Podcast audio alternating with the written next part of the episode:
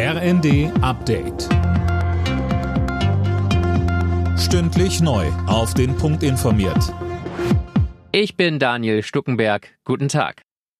Deutschlands nächster Verteidigungsminister heißt Boris Pistorius. Der bisherige niedersächsische Innenminister übernimmt die Nachfolge der zurückgetretenen Christine Lamprecht.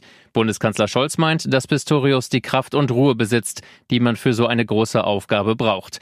Der künftige Minister selbst sagt, das Verteidigungsministerium ist schon in zivilen, in Friedenszeiten eine große Herausforderung und in Zeiten, in denen man als Bundesrepublik Deutschland an einem Krieg beteiligt ist, indirekt noch einmal besonders. Und von daher bin ich mir der Verantwortung und der großen Bedeutung dieser Aufgabe natürlich sehr bewusst und bin umso dankbarer, dass sie mir zugetraut wird und werde mich vom ersten Tag an mit 150 Prozent in diese Aufgabe reinstürzen.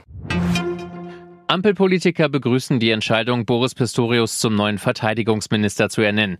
Arbeitsminister Heil meint, das sei eine ausgezeichnete Wahl. Auch FDP und Grüne loben die Entscheidung. Pistorius sei sehr erfahren und kompetent, so Grünen Fraktionschefin Katharina Dröge. Auf der anderen Seite hat der Bundeskanzler klar gesagt, sein Anspruch ist es, das Kabinett paritätisch zu besetzen. Das heißt, mindestens genauso viele Frauen wie Männer im Bundeskabinett zu haben.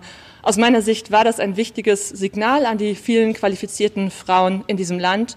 Und für uns Grüne ist das weiterhin selbstverständlich, dass wir die Hälfte an Frauen mindestens in Führungspositionen haben. Überschattet vom Ukraine-Krieg ist das Weltwirtschaftsforum in Davos gestartet. Hunderte Vertreter aus Politik und Wirtschaft treffen sich in der Schweiz und beraten über die Folgen des Krieges und weitere Unterstützung für die Ukraine. Besonders Deutschland steht unter Druck, auch Kampfpanzer zu liefern. Nach der Zerschlagung von zwei Marihuana-Plantagen in Hanau bei Frankfurt am Main haben Ermittler bei einer weiteren Razzia über 6 Millionen Euro Bargeld entdeckt. Ein 56-Jähriger wurde festgenommen. Damit sitzen jetzt sieben Verdächtige in Untersuchungshaft. Bei der Handball-WM steht für Deutschland heute das letzte Vorrundenspiel auf dem Programm. Es geht gegen Algerien. Den vorzeitigen Einzug in die Hauptrunde hatten die deutschen Handballer nach zwei Siegen bereits klargemacht. Alle Nachrichten auf rnd.de